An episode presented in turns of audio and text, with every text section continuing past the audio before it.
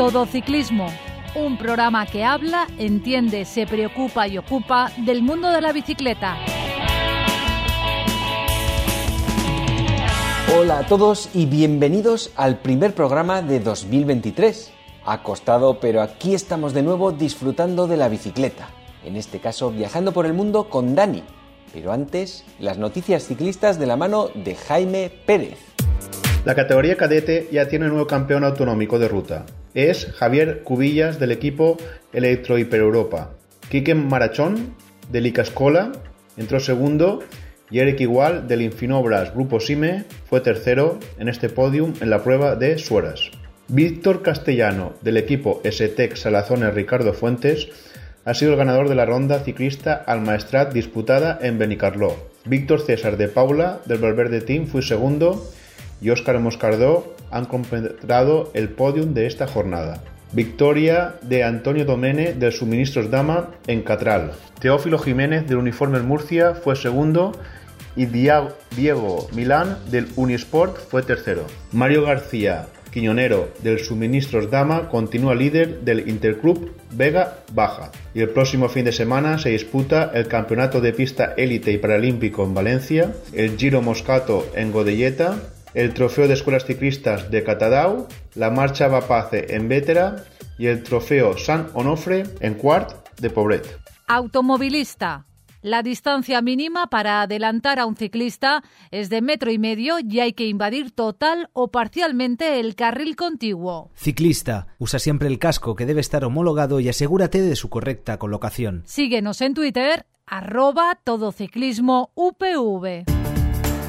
Bueno, hay una frase que se le atribuye a Confucio, como bien dice nuestro invitado en su blog, y es que todos tenemos dos vidas. La segunda empieza cuando nos damos cuenta que solo tenemos una. Y a nuestro invitado, el sartenazo, le vino con 17 años. Él es Dani Q. Muy buenas, Dani. Muy buenas, Paco. Un placer saludaros. Pues, eh, bueno, lo primero, eh, lo de Dani Q, eh, ¿es tu apellido o es un nombre que te has puesto? es apellido de redes, ya sabes. Eh, pero bueno, eso resultó, pues un amigo de la universidad me decía siempre Daniku, Daniku, Daniku y se quedó así en las redes. ah, vale. No tiene nada que ver con que seas eh, el cuñado de las reuniones familiares y por eso te fuiste de viaje, ¿no? no, no, no tiene que ver, no tiene que ver. Vale. Bueno, pues eh, a ti, Dani, eh, con 17 años ya te vino la sorpresa que te detectaron un cáncer, casi pierdes una pierna, y a raíz de ahí, eso, como tú bien dices en tu página, marcó tu personalidad totalmente, ¿no? Sin duda, sin duda. Pues a veces siempre digo que por suerte, por desgracia, necesitamos algún punto de inflexión en nuestra vida para hacer un gran cambio en ella y para mí verdaderamente pues ese tipo de episodios personales marcaron mi forma de entender la vida, desde luego. Y entonces, eh, una vez eh, superado ese primer episodio, que has tenido varios, empezaste a correr, a hacer carreras de larga distancia y a partir de ahí, ¿cómo te pasas a la bicicleta? Pues a la bicicleta ya me pasé mmm, como medio de transporte para viajar, sobre todo, ¿no? O sea, realmente a mí me gustaba el deporte, hacía eso, cosas de correr, hacía alpinismo también. Y luego surgió la pasión por viajar. Y de casualidad descubrí, a ver, yo siempre tenía la idea de que para viajar por el mundo hacía falta mucho dinero y casualmente en Barcelona un día en una librería pues vi la charla de un chico de Zaragoza que había hecho un gran viaje en bicicleta, me llamó la atención y lo probé. Y ahí me enamoré de la bicicleta como medio para viajar, efectivamente. Y desde entonces han pasado pues nueve años. Diego Ballesteros era el de Zaragoza. Ah, ¿cómo lo sabes? Efectivamente, Diego Ballesteros, sí, sí, sí. Sí, es que aquí hemos hablado muchas veces con él de, de su ah, viaje y, de, y, de, muchas historias. Es eh, un tío majísimo, Diego, vamos. Sí, sí, muy majo, muy majo. De hecho, me impactó su historia, de, de hecho, y bueno, tuve placer de saludarlo. Y luego eh, sé que ha seguido mis viajes incluso por Facebook, ¿no? En algún momento. Cuando, pero cuando tú le viste, ¿fue a la vuelta del viaje de, Zarago de Zaragoza a Pekín o, o ya había tenido el accidente? Ya había tenido el accidente, efectivamente, sí, sí, sí. sí. Presentaba su libro. Bueno, y tú en esos momentos eh, te desplazabas eh, en Barcelona en bicicleta, pero era lo que hacías, no te hacías etapas con los amigos de subir el Tourmalet ni nada de eso, ¿o sí? No, no, no. Realmente sí que tenía una bicicleta de montaña, una mountain bike bastante sencilla, de la marca Monti, que además la tenía allí en la fábrica en Barcelona, cerca de casa, digamos. Y es la que usaba, sí, eventualmente en los fines de semana como complemento pues deportivo, de, de correr, de ir a la montaña. Y sí, me gustaba, pero de una forma muy eventual. Claro, pero ahí Diego te siembra esa semilla y eso cómo se transforma en algo. Bueno, pues eh, de alguna forma, por esos capítulos, episodios de mi vida que tú comentabas y también al final eh, mi vida más rutinaria, yo estudié informática, una ingeniería y bueno, durante parte de mi vida muchas cosas de informática y trabajaba en cosas relacionadas con la informática, pero ese mundo de la ciudad también se me antojaba como un poquito depredador en el sentido de que muchos de nosotros no tenemos tiempo para nada y algo me empujaba a hacer algo diferente. Entonces, casualmente, cuando vi la charla de Diego, pues precisamente había acabado un trabajo, tenía un poquito de dinero ahorrado y ahí empecé a probar eso de viajar en bicicleta y me encantó, me enamoré de ese tipo de vida. ¿Y cómo lo probaste? ¿Cómo fue tu primer viaje? Pues fui armando todo poquito a poco. ¿eh? Fui comprando el material que necesitaba, el portabultos, las alforjas, poquito a poco, y hasta que ya fui yo preparando con la intuición de que eso podía ser para un largo tiempo, aunque no lo sabía, pero quería probarlo. Y lo primero que hice es pues salir de mi casa, cerca de Barcelona, y cruzarme España como el camino de Santiago, así decirlo, hacia Santiago de Compostela, pero haciendo mi propio camino, ¿no? Acampando bastante, usando los espacios naturales de vez en cuando y probando si ese tipo de vida iba a ser para mí. ¿Hay cuántos años tenías? 31, exactamente, 31. ¿Y te lanzaste solo? Efectivamente, solo, sí, sí, sí, sí. También es verdad que en ese tipo de vida, pues si estás esperando a veces a las amistades, pues ya sabes que puedes esperar eternamente porque muchos no tenemos tiempo, ¿no? Con tantos quehaceres en la vida rutinaria. Así que al final, finalmente, me lancé solo, sí, sí. Entiendo por cómo ha sido tu vida posterior que te encantó ese primer viaje, ¿no? Así es, desde luego. Yo ya tenía la intuición de que me podía gustar porque la parte de acampada, digamos que, bueno, pues ya lo practicaba de vez en cuando en la montaña, haciendo alpinismo, y era una parte que no me incomodaba pero desde luego, bueno, pues eh, hasta que no lo probara no, no podía estar seguro de ello. Y eh, bueno, la verdad es que tuviste práctica inicial ahí. ¿Cuáles fueron tus fallos iniciales? Bueno, seguramente diversos, ¿no? Sobre todo, pues a lo mejor el material que llevas. Sí que es verdad que yo partía pues un material eh, muy básico al principio y he ido mejorándolo con el tiempo. Pero bueno, mucha de la experiencia se va ganando pues a prueba y error, ¿no? O sea, eh, son las cosas en el tipo de material que utilizas, ya sea desde la acampada como para cocinar, etcétera, vas viendo lo que puede serte más útil, lo que no, y, incluso vas aprendiendo pues cosas de mecánica por el camino, eh, porque tampoco era un experto, ¿no? En muchas cosas de la bicicleta, así que bueno, quizás a lo mejor hubiera aprendido alguna cosita más antes de partir, pero bueno, me lancé por el camino, el camino me fue instruyendo ¿eh? en cada caso. ¿Eso cuánto tiempo duró? Pues realmente ese primer, eh, esa primera salida por España fue un mes, un mes, cruzando desde Barcelona, pues eh, hacia Aragón, luego me fui hacia el norte de la península como hacia Irún para hacer todo el camino del norte o de la costa y luego pues llegué hasta Fisterra en Galicia. En Galicia pero el camino del norte es mucho más duro que el normal, ¿no? ¿No se te hizo durísimo los rampones? Efectivamente, es un poquito más duro. Sí que es verdad que yo alternaba muchos tramos con carretera, porque al final hacía mi propio camino. Pero ciertamente el norte también me gusta mucho y el norte de España pues es, bellísimo y, me encantaba disfrutar de esas zonas naturales que tenemos. Entonces, después de ese, ¿cuál fue tu salto? pues prácticamente casi de forma seguida me marché a Marruecos. Digamos que para probar, pues con una prueba de mayor calado, si, si eso de la aventura era para mí. Pero, ¿y, Marruecos resulta muy similar a España, digamos? ¿No es tan diferente el contraste? ¿O cómo, cómo lo viste?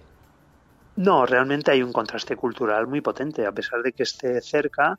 Eh, claro, pues al final culturalmente es, es es irse a otro mundo, ¿no? verdaderamente un mundo árabe, musulmán, eh, donde, bueno, toda la cultura es totalmente diferente, donde ya prácticamente es difícil el, contacto con la gente, el idioma y muchas cosas. El reto verdaderamente era mucho más intenso. Claro. ¿Cuánto tiempo fue ese? Y mira, pues eh, digo que fue intenso porque además eh, lo fue porque tuve también alguna anécdota negativa y es que me robaron en un lugar y tuve que volverme antes de lo que yo tenía previsto y al final solo estuve pues poco más de un mes por Marruecos. ¿Y pero qué te robaron? ¿La bicicleta o, todo? Pues mira, precisamente la bicicleta no fue lo único, digamos, que no me robaron o no les interesaba. La bicicleta estaba con un candadito a un árbol y me robaron mientras dormía en la tienda de campaña pero básicamente lo más problemático quizás fue el pasaporte, ¿no? Que cuando estamos en un país ajeno al nuestro suele ser, pues eso, el mayor problema, ¿no? ¿Y en Marruecos cómo lo, qué, hiciste? ¿Un recorrido circular por ahí? ¿Qué, tipo hiciste? Pues yo volé al sur de Marruecos, a Marrakech, eh, con la intención de hacer un pedaleo cercano al Atlas y luego volver incluso hasta la península pedaleando. Pero desgraciadamente, pues eh, se quedó por aquella zona, siempre del sur de Marruecos, porque cerca de Agadir fue donde tuve este suceso y al final, bueno, para poder tramitar el pasaporte eh, preferí volver a, volver a España con un salvoconducto y hacerlo todo aquí, puesto que ya, eh, pues cuando me pasó eso, encontré un pasaje barato, un avión barato a Estados Unidos y me lancé, quería lanzarme ya hacia América y seguir mi viaje por allí. Esa es la que quería llegar yo, pero espera, antes de eso, cuando te roban el pasaporte, ¿cuáles son los pasos que tienes que hacer? Bueno, en primer lugar, poner una denuncia, que ya es algo tedioso porque, bueno, precisamente estaba en un pueblo donde... Nadie hablaría español, claro. Ni...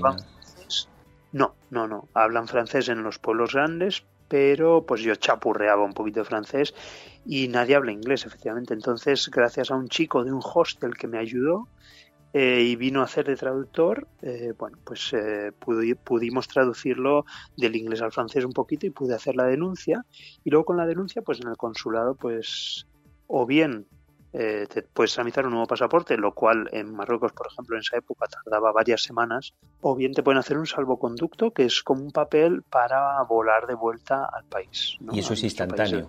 Eso sí, es instantáneo, pero ahí ya debe especificarse el vuelo en el que va a volar uno, etcétera, ¿no? O sea, es algo concretamente para salir del país, simplemente. Eh, entonces, cuando vas a hacerlo, tienes que tener ya el vuelo de vuelta sacado. Exacto, exacto. Si, si mal no recuerdo, así es, así es. Sí, sí, sí, porque tiene que estar especificado todo. ¿Ahí te llevaste la misma bicicleta que al Camino de Santiago? Sí es, así es, sí. La bicicleta que me acompañaron en ese momento era la misma y fue la que me acompañó pues durante más de cinco años, que son todos los que pasé luego por Latinoamérica. ¿Y, qué, bici era esa para que haya funcionado tan bien? Porque entiendo que te ha funcionado bien, ¿eh?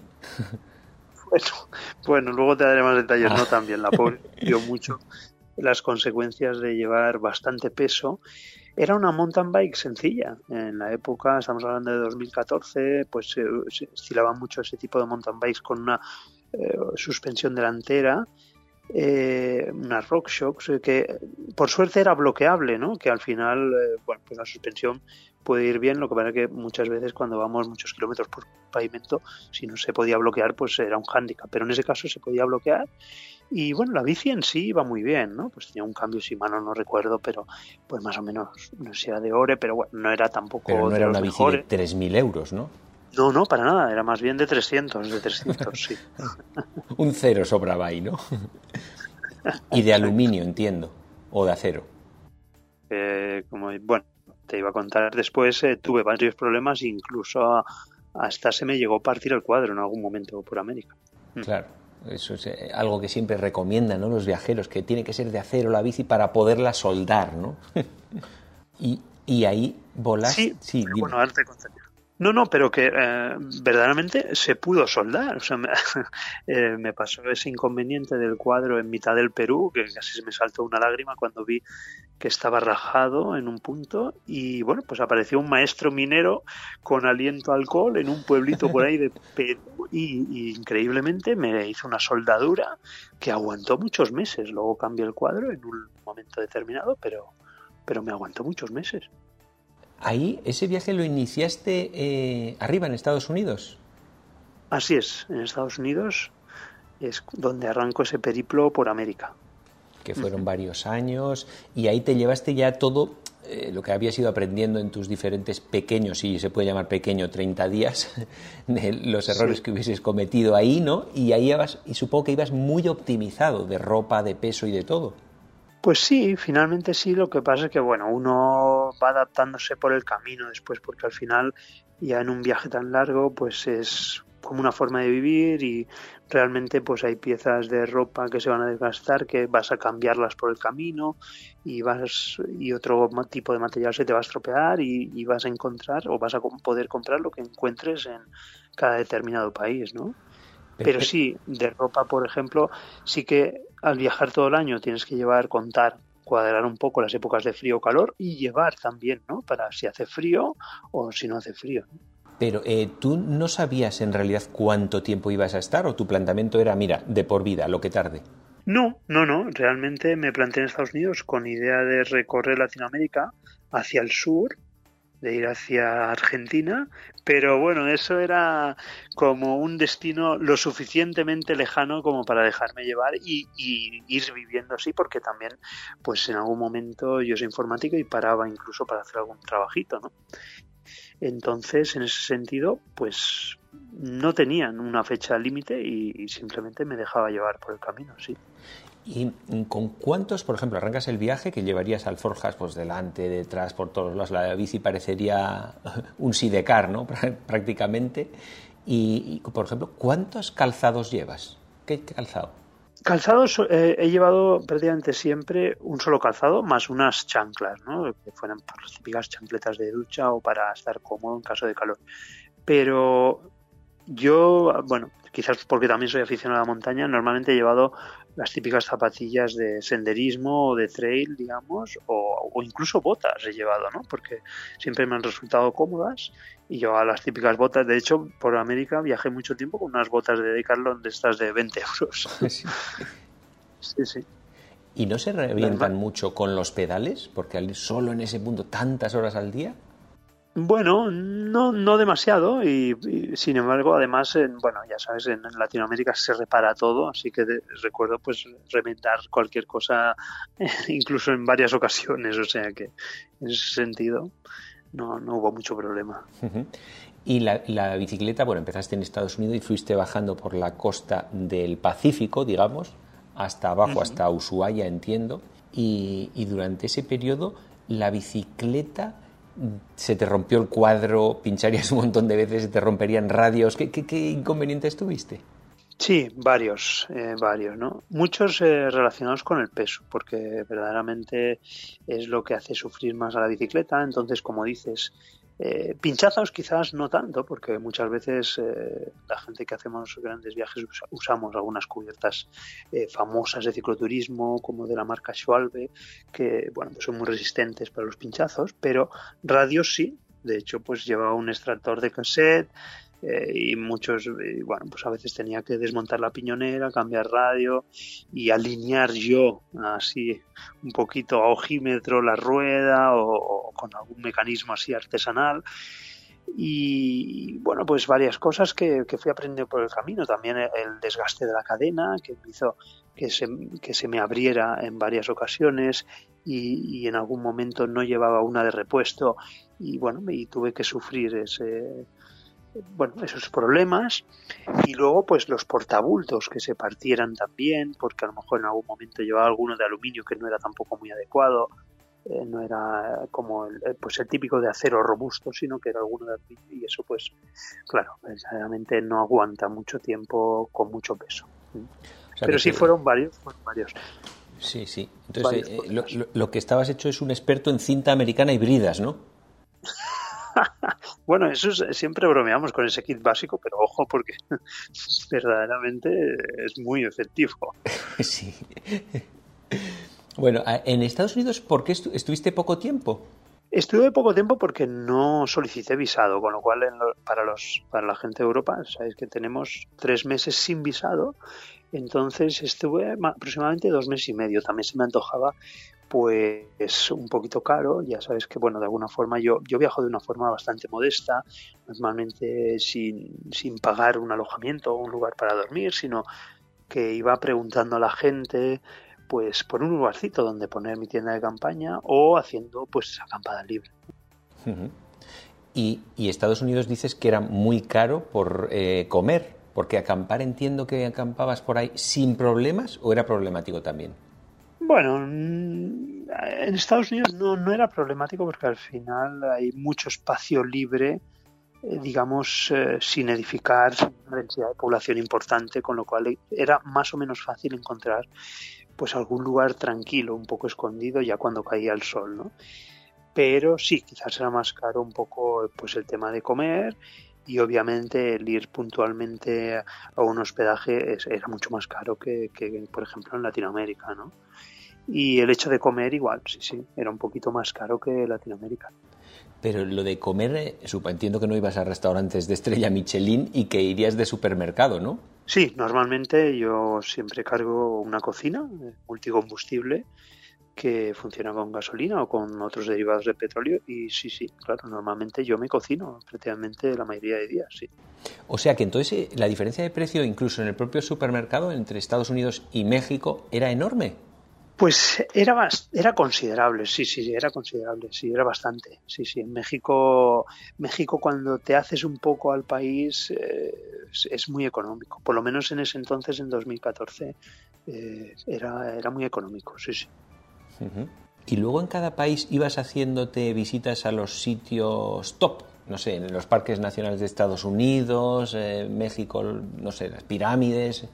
Sí, obviamente hay por mi tipo de viaje, eh, los mayores recuerdos, no te mentiría que los marca la gente, sobre todo la gente que, que al final tiene esa empatía con la bicicleta al verte y que de alguna forma acaba eh, conociéndote, preguntándote y invitándote a veces a su casa incluso y bueno, llegas al comedor de muchas casas y verdaderamente eso es lo que marca este tipo de viaje pero obviamente hay lugares naturales que, no puedes despreciar o culturales.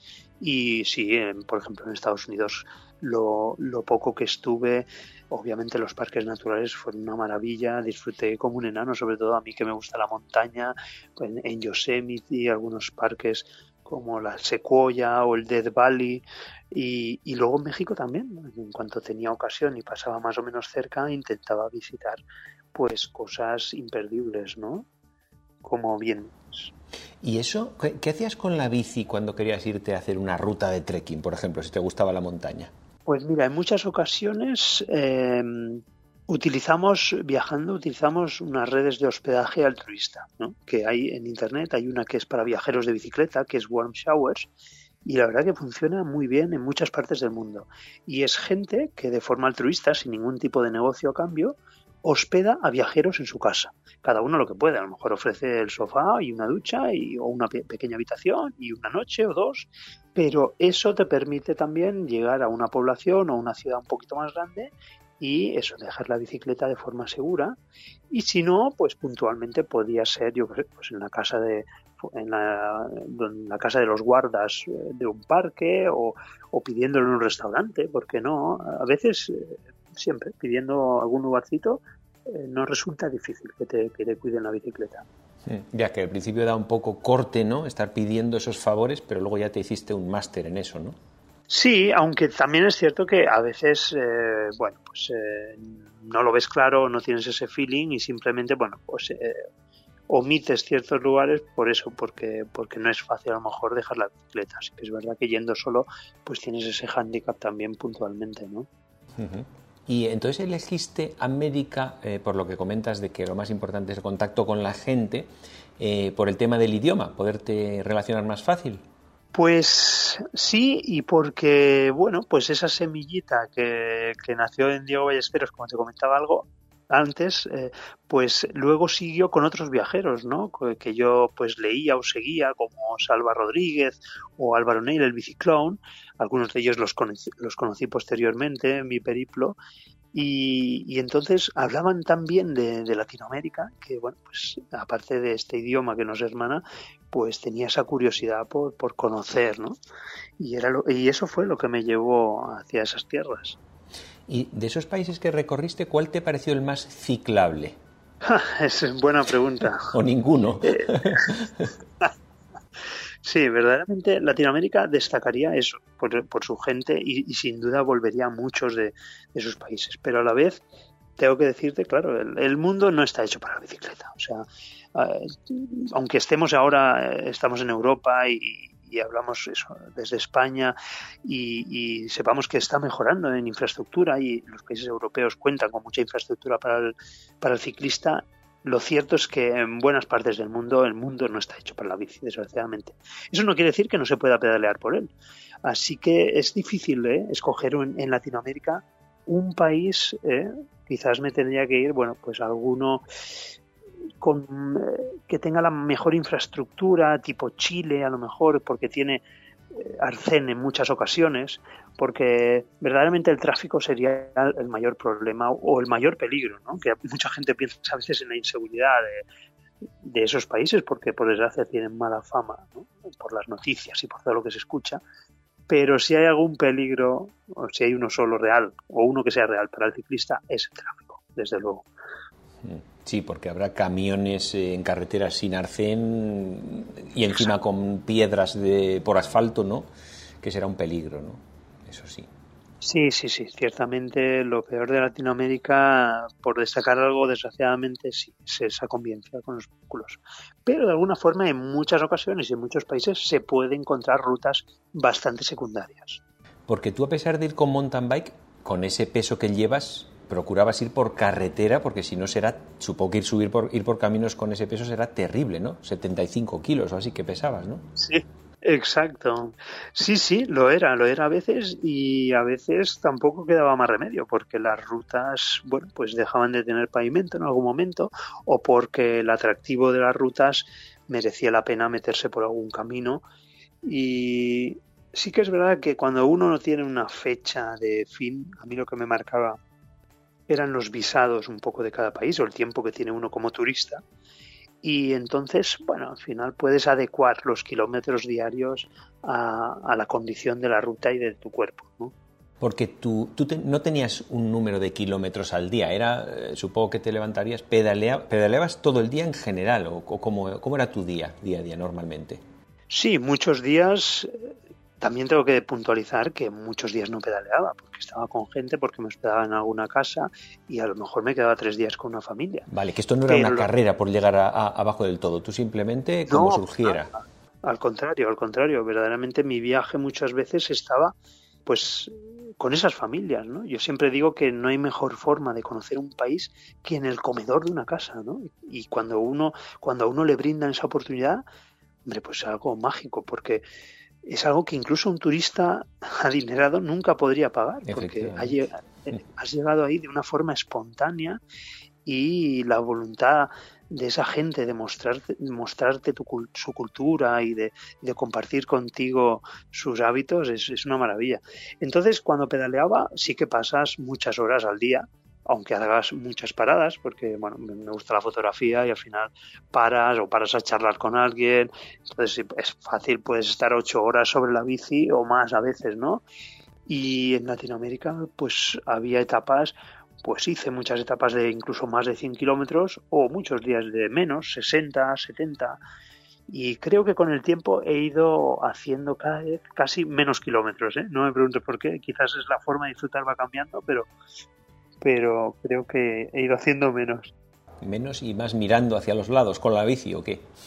Exacto, quizás más disfrutando, más centrándome en el paisaje, en disfrutar y, menos en, esa parte deportiva, aunque siempre, eh, esto es algo personal, depende de cada uno, pero siempre se disfruta de algún día de, reto deportivo, no sé cómo decirlo. Ya, sí, a subir un puerto, lo que sea, ¿no? Siempre, hombre, si tú que has hecho carreras de montaña y eso, tendrás ahí esa emoción también, ¿no? Claro, claro, claro, efectivamente. Y, te he visto en muchas fotos sin casco ni nada. ¿En estos países eh, no es obligatorio o no? ¿Tú no te lo ponías o cómo hacías con eso? No es obligatorio, no es obligatorio.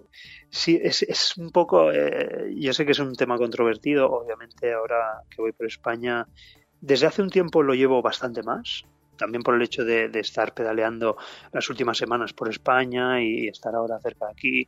Y bueno, en Europa lo he usado más estos últimos tiempos. Pero en Latinoamérica es verdad que muchas veces o iba por eh, rutas bastante secundarias o que al final pasa uno tantas horas eh, sobre la bicicleta que bueno pues eh, es verdad que, costaba me costaba un poco más no esa convivencia con el con el casco es algo controvertido porque es verdad que por ejemplo nosotros eh, llevamos elementos digamos para ser muy visibles elementos de seguridad como el retrovisor que siempre lo recomendaría totalmente no, no sabría ir sin retrovisor por ningún tipo de vía pero obviamente no dejaría de recomendar usar el casco, desde luego, ¿no? Y cada vez lo uso más. Entonces, todo lo que sume, bienvenido sea. Pues sí. ¿Y con el sol cómo hacías? Porque esos solámenes que te pegarían día tras día, ¿te echabas cremas, camisetas de manga larga o no te molestaba? Sí, bueno, es que pues, precisamente en muchas ocasiones llevaba sombrero. Por eso no llevaba casco, porque llevaba un sombrero. Y, bueno, pues luego protección, o a veces manga larga también por el tema de los mosquitos, a veces en zonas tropicales. Pero sí, una manga larga, blanca, iba bien también en zonas donde el calor era, era duro y sí, combinando, combinando esas, esas cosas. Sí. Bajaste, como decíamos, bajaste por toda la costa, sí, del Pacífico, pero hubo un momento que te metiste muy hacia Argentina, Uruguay. Que, ¿Esa salida que hiciste hacia ahí, que fue para ver Iguazú o alguna cosa más o qué? Bueno, en varios países eh, fui como serpenteando, sí, y dejándome llevar y bueno, pues eh, intentando recorrer diferentes partes que, que en cada momento Mm, me suscitarán interés, ¿no? Entonces, sí, sí, fui adaptando mi ruta a lo que iba descubriendo, charlando a veces con la gente local y así es. Y en Atacama, que supongo que pasarías por Atacama a sus 4.500, 5.000 metros, ¿eso cómo lo llevaste? ¿O no pasaste por Atacama? Sí, sí, pasé, pasé, pasé y pasé por zonas eh, de la puna andina, que es como se llama, eh, zonas muy de altura, altiplanos y, eso, pasos de 5.000 metros a veces. El tema de la altura lo llevé bien, pero porque, bueno, pues eh, desde ya desde Colombia, normalmente la gente, o desde Ecuador más o menos, pues la gente que viajamos en bici normalmente la, la mayoría de nosotros pedaleamos sobre los Andes y es normal estar a bastante altura durante muchos meses, ¿no? más de 2.500 metros, entre 2.500, 4.000, durante muchos meses. Entonces hay una adaptación importante y muy progresiva a la altura. Con lo cual, a ver, no tuviste impacto entonces en Atacama tan potente, claro, entonces.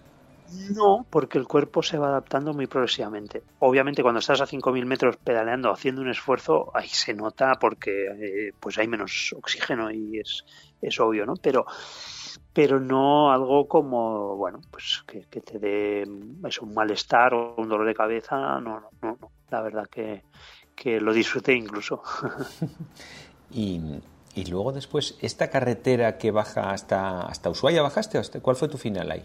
Bueno, bajé hasta Ushuaia, pero luego volví a subir hacia otras zonas de Argentina y estuve recorriendo otras zonas de Argentina. Y, pero sí, en la Patagonia el, el, extremo sur lo puso Ushuaia, sí, sí. ¿Y es tan terrible con el viento esa zona?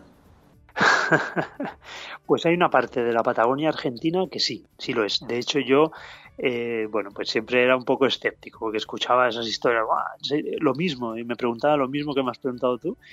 Y, ostras, hasta que me acuerdo en un momento, en un momento de pasar de Chile a Argentina, en una zona de Patagonia, y sentir cómo me tiraba literalmente el viento, pero y que tenía que agarrar con todas mis fuerzas la bicicleta. Y estamos hablando de vientos que en la Patagonia Argentina vuelcan eh, minibuses, ¿eh? no, es, no es una broma, en verano es, es muy duro. Pero eso en bicicleta es imposible circular, ¿no? Bueno, de hecho, eh, me, recuerdo eh, ya con mi pareja Judith, que la conocí en, coincidimos en Argentina. Eh, de hecho, una de las primeras etapas que compartí con ella fue entrando a la población del Chaltén, en Argentina, y recuerdo que el viento era tan fuerte que decidimos empezar a pedalear de noche, de madrugada, porque aminora un poquito. Y, aminora un poquito es que se queda a 50 kilómetros por hora. O... Exacto literalmente. Y, y, bueno, creo que empezamos a pedalear a las 3 de la madrugada y aún así, en 7 horas de pedalear contra el viento, solo tan solo conseguimos recorrer 28 kilómetros. ¿eh? En 7 horas pedaleando a full contra el viento. ¿eh? Muy duro. Y sí, sí, es, es, es así, es así. Es, difícil, pero siempre al final, en la misma dirección el viento. ¿eh? O sea, al final hicimos autostop ese día porque era, literalmente imposible llegar al final. ¿eh? Pero eh, eh, siempre va en la misma dirección el viento, o sea, que es mejor bajar en bici o subir. ¿Hay alguna dirección recomendada? Sí, sí, más o menos, porque luego la carretera es caprichosa, ya sabes, nunca va eh, exactamente hacia una dirección, pero sí, digamos que el viento viene de oeste, viene de la, de la cordillera, digamos, en el límite geográfico entre Chile y Argentina, digamos que vendría desde el Pacífico hacia el Atlántico y entonces cuando entra en Argentina es cuando toma velocidad ese viento, entonces siempre va, eh, viene de oeste, entonces va como hacia el este, sí, sí. Pero bueno, en un momento dado te puede agarrar en contra y fastidiarte. o sea, ¿es mejor bajar o subir el país? Si va uno, sí. Normalmente si viene uno de Chile hacia Argentina, eh, normalmente sí. Un poquito, parece que va un poquito mejor bajar, eh, ir hacia el sur, efectivamente. Bueno, bueno, no está mal como consejo. ¿Y, qué sitios eh, naturales te llamaron especialmente la atención como muy, muy top en ese viaje? Bueno, sin duda, a ver, por ejemplo, la Patagonia me marcó y es que pasé dos veranos enteros, porque pasé uno el año que bajaba hacia Ushuaia, que ya llegué prácticamente en el invierno austral, en mayo, y después estuve recorriendo todo ese año hasta el norte de Argentina y norte de Chile de nuevo y decidí volar de nuevo al verano de la Patagonia a disfrutar toda esa zona y hacerlo a la inversa, de sur a norte. Y es una zona del planeta, yo creo, pues muy interesante porque de bosques espectaculares de lengas, que es el, roble autóctono de allí, hasta glaciares que puedes ver continuamente. Bueno, es, algo majestuoso. y, supongo que con poca gente, o sea, no hay mucho vida, bueno, ciudades o sí. Hay zonas más remotas que otras, pero son zonas del planeta que, claro, es en el verano es donde se concentra, digamos, el turismo, porque en el resto del año se hace difícil, con lo cual, bueno, cada vez hay más gente, ¿no? Visitando esas zonas. Y de hecho en bicicleta, bueno, pues está siendo cada vez más común pedalear la famosa carretera austral en Chile o otras zonas de la Patagonia argentina o de Chile. Y si tú tuvieras que decir, venga, Mm, un viaje de 20 días en bicicleta o de cuántos días dirías en Patagonia tienes que estar mínimo tantos días para que sea un, para que merezca la pena. ¿De cuánto sería? Sí, mínimo yo creo que tres semanas, mínimo unas tres semanas, dos, tres, es que dos sería muy justo, ¿no? Porque al final si venimos, por ejemplo, desde España, que tenemos vuelos y, bueno, pues tenemos eh, conectar algún vuelo para llegar también a la Patagonia y, yo, yo, yo iría hacia las tres semanas, las tres semanas, como algo interesante ya para poder disfrutar de esa zona. De ahí a partir de ahí, ¿no? Si tenemos un mes, mejor aún. Claro, no, a partir de ahí como si quieres estar seis meses, ¿no? Obviamente. Bien, bien. Y mm, allí supongo, durante todo el viaje te has ido encontrando con muchos viajeros, no solo españoles, entiendo que de multitud de nacionalidades. ¿Hay alguna que predomine más como ciclistas? Sí, seguramente sí. Eh, hombre, cada vez somos más de, España, por suerte, pero creo que países como Francia, Alemania, Suiza, bueno, de lo que, en lo que es Europa, pues nos llevan bastante ventaja. Eh, sobre todo Francia, por ejemplo, a nivel, eh, ya es algo a nivel cultural, ¿no? En cuestión de viajes y de montaña, pues sí que van un pasito por delante y se ve muchos más. Y eso, diría que Francia, Alemania y Suiza, sobre todo, es lo que más eh, probablemente se ve viajando por muchas partes del mundo, ¿no? Wow, fíjate. ¿Y españoles, por decir un número que te encontraste con 20? No, no, hay un porcentaje interesante y cada vez, cada vez hay más, ¿no? Y de más regiones diferentes, ¿no? Que a veces, bueno, parece que, pues... Eh, sí, suelen ser vascos y catalanes, ¿no? Los que más se ven, ¿no? ¿O qué? o de Madrid también, sí, sí, pues suele ser... Aunque bueno, yo tengo, mira, unos buenos amigos de Málaga que, que conocí ahí en Patagonia también, por ejemplo, entonces, bueno, cada vez hay, yo creo que hay de más regiones, ¿no? Eh, sin duda, pero sí que es verdad que vascos, catalanes y de, y de Madrid, por, por añadir, yo creo que sí.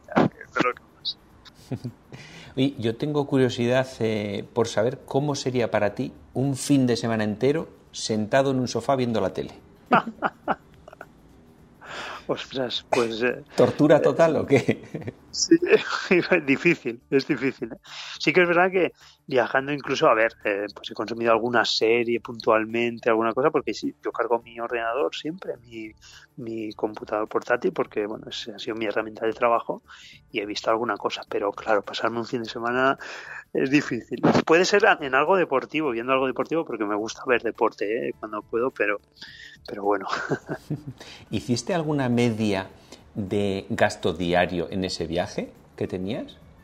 De gasto diario no, pero mensual eh, sí que sí que te diría que iba entre 300 euros aproximadamente, 300, 400, depende del país, depende del país. Que como suele decir mucha gente, eso es menos de lo que te gastas en vivir en Barcelona o Madrid al mes, seguro. Ah, no, no, desde luego, claro, claro. Y te digo que, bueno, pues puntualmente dándome algún lujo de, bueno, pues ir un día, yo qué sé, a comer un restaurante y, o tomarme una cerveza, o así decirlo, eh, o ir a un hospedaje, ¿no? Pero, pero normalmente de una forma bastante modesta. ¿eh? También contando dentro de eso que, pues a veces hay que pagar un transporte porque hay que agarrar un ferry o puntualmente un avión, etcétera, ¿no? ¿Y de tecnología qué te llevabas? Bueno, pues siempre he llevado, pues eh, me ha gustado la fotografía, he ido cambiando de cámara, pero siempre he llevado alguna cámara de fotos porque, bueno, es como hobby, siempre he sido aficionado a la fotografía y normalmente también alguna cámara de acción tipo GoPro, ¿no? Entonces, pues a raíz de eso, pues iba poniendo contenido en las redes, al principio en Facebook, luego en Instagram, cuando fue proliferando más y bueno, ahora incluso en, en alguna otra plataforma, ¿no?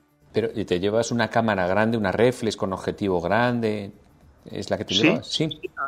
Exacto, lleva una reflex y ahora, bueno, pues eh, llevo una Sony que y llevo solo un objetivo. En algún momento he llevado más de uno, pero, pero sí, sí.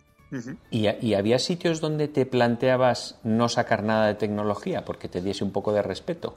Sí, sí, sí, efectivamente. Al final es verdad que no por seguridad, pero de alguna forma. Sí, por no parecer el ricachón, digamos. Mi apariencia era bastante modesta, sobre todo en algunos sitios. Bueno, no es que no es que pase nada, porque verdaderamente los problemas de seguridad verdaderamente son mucho más concretos de lo que tendemos a imaginar por las noticias y tal pero obviamente es verdad que no es lo mismo ir por una ciclovía en Dinamarca que ir por El Salvador en bici, ¿no? Todo el mundo estará de acuerdo, ¿no? Entonces, el estado de alerta que tienes en algunos sitios es un poco mayor. Y yo creo que puede ayudar el ir, bueno, bajo mi punto de vista, con un aspecto modesto, ¿no? Yo iba pues con una camisa pues así medio estropeada, eh, un aspecto pues la bici afeada un poquito, de hecho aquella bici pues la tenía pintada con spray, así como alguna bolsa basura y bueno, ese aspecto modesto también, eh, bueno, me fue bien ir así y verdaderamente en sitios también muy humildes, pues a veces no, pues desentona a lo mejor sacar una cámara o, o por lo que sean, ¿no? ¿Y hubo algún país en el que sí que dices, Buah, esto aquí no hace falta estar alerta de ninguna forma? ¿O algunas zonas concretas de algunos países? Sí, hay, a ver, eh, sí que hay... Eh, verdaderamente los problemas de seguridad suelen ser más en, en ciudades grandes y poblaciones grandes, ¿no? Obviando eso, bueno, pues uno en los pueblitos chicos suele estar bastante más relajado ¿eh? en la mayoría de países.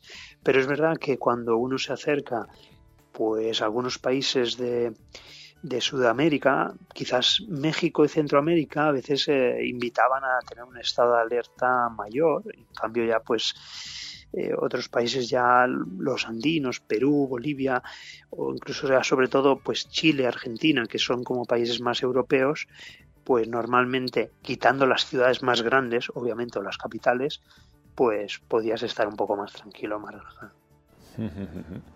Luego, cuando terminas este viaje, eh, ¿se terminó por alguna razón? No, realmente ha sido todo seguido. Realmente abandono América en un momento dado, pero porque deseo seguir eh, conociendo otros lugares del planeta y porque, bueno, eh, verdaderamente ya llevaba cinco años en América, pero yo desde Brasil agarro un vuelo a, a Portugal y sigo pedaleando. Sigo Pero En, Brasil, por lo menos, en el mapa que tienes, eh, no entraste apenas, ¿no? Eh, no, entré poquito, entré poquito porque, bueno, ahí también es que es verdad que yo ya había conocido a Judith, que es mi actual pareja, ella se había vuelto para trabajar porque normalmente ella trabaja pues unos meses al año y el resto ha estado viajando conmigo y bueno pues ya como pues habíamos cuadrado para que cuando ella acabara de trabajar pues retomara el viaje conmigo y pues eso yo puse un poco fin a, esa aventura por América y seguí pedaleando un poquito por Portugal y España hasta que ella acabara de trabajar.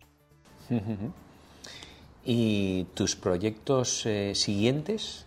Pues de ahí ya con Judith nos fuimos para Asia. Nos fuimos para Asia y empezamos por Oriente Próximo. Empezamos por la zona de Emiratos Árabes y Omán, en un Omán que estuvimos prácticamente dos meses y disfrutamos mucho de esa zona. Y luego posteriormente cruzamos a Irán. El problema fue que había un invitado eh, que no conocíamos que fue el COVID, que estalló cuando justo estábamos en Irán y bueno, pues al final tuvimos que abandonar esa zona del planeta. Claro, además justo fue en los inicios que España estaba vista casi como el foco total ¿no? del COVID, ¿no? ¿Os mirarían hasta raro o no? Bueno, es que en Irán hubo problemas antes de que estallara en España, ¿no? Entonces, eh, por la idiosincrasia de Irán tampoco trascendía bien la información, pero sí que todos los países adyacentes cerraron las fronteras con él y nos vimos atrapados allí entonces, en un momento dado, pudimos salir a Azerbaiyán, que era el único país que quedaba con la frontera abierta con Irán, y pudimos pedalear un poquito por Azerbaiyán, pero ya se complicó todo sobremanera y decidimos eh, tomar un vuelo a España. Y luego fue eh, a los pocos días de llegar a España cuando aquí empezó todo también. Bueno, y ahora tú has venido a España también porque vas a estar, yo creo que contando tus viajes en las jornadas y a ti de los grandes viajes, ¿no?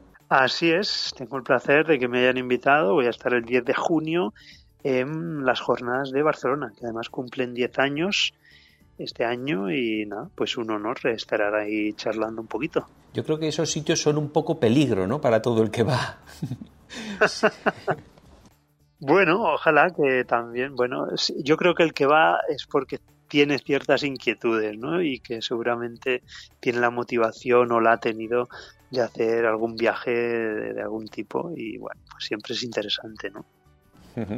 Eh, ¿Tú vas a estar el día 10 en Barcelona, dices? ¿Tienes hora o no sabes exactamente? Así es, a las 7 de la tarde. Voy a cerrar la jornada del sábado, el, día grande de las jornadas, y voy a tener el honor de cerrar las jornadas con mi charla a las 7 de la tarde, el día 10 de junio.